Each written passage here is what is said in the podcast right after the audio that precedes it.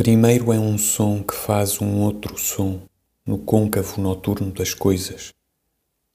Depois é um uivo vago, acompanhado pelo oscilar rasco das tabuletas da rua.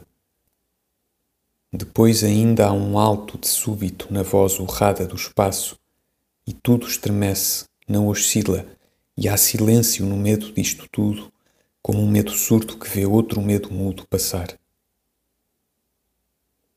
Depois não há mais nada senão o vento, só o vento, e reparo com sono que as portas estremecem presas e as janelas dão som de vidro que resiste. Não durmo, entresou.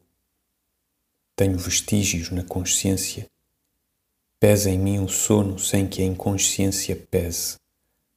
Nada sei. O vento. Acordo e redurmo e ainda não dormi. Há uma paisagem de som alto e torvo para além do que me desconheço. Gozo recatado a possibilidade de dormir.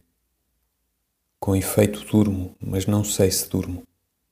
Há sempre no que julgo que é o sono um som de fim de tudo, o vento no escuro, e se escuto ainda o som comigo dos pulmões e do coração.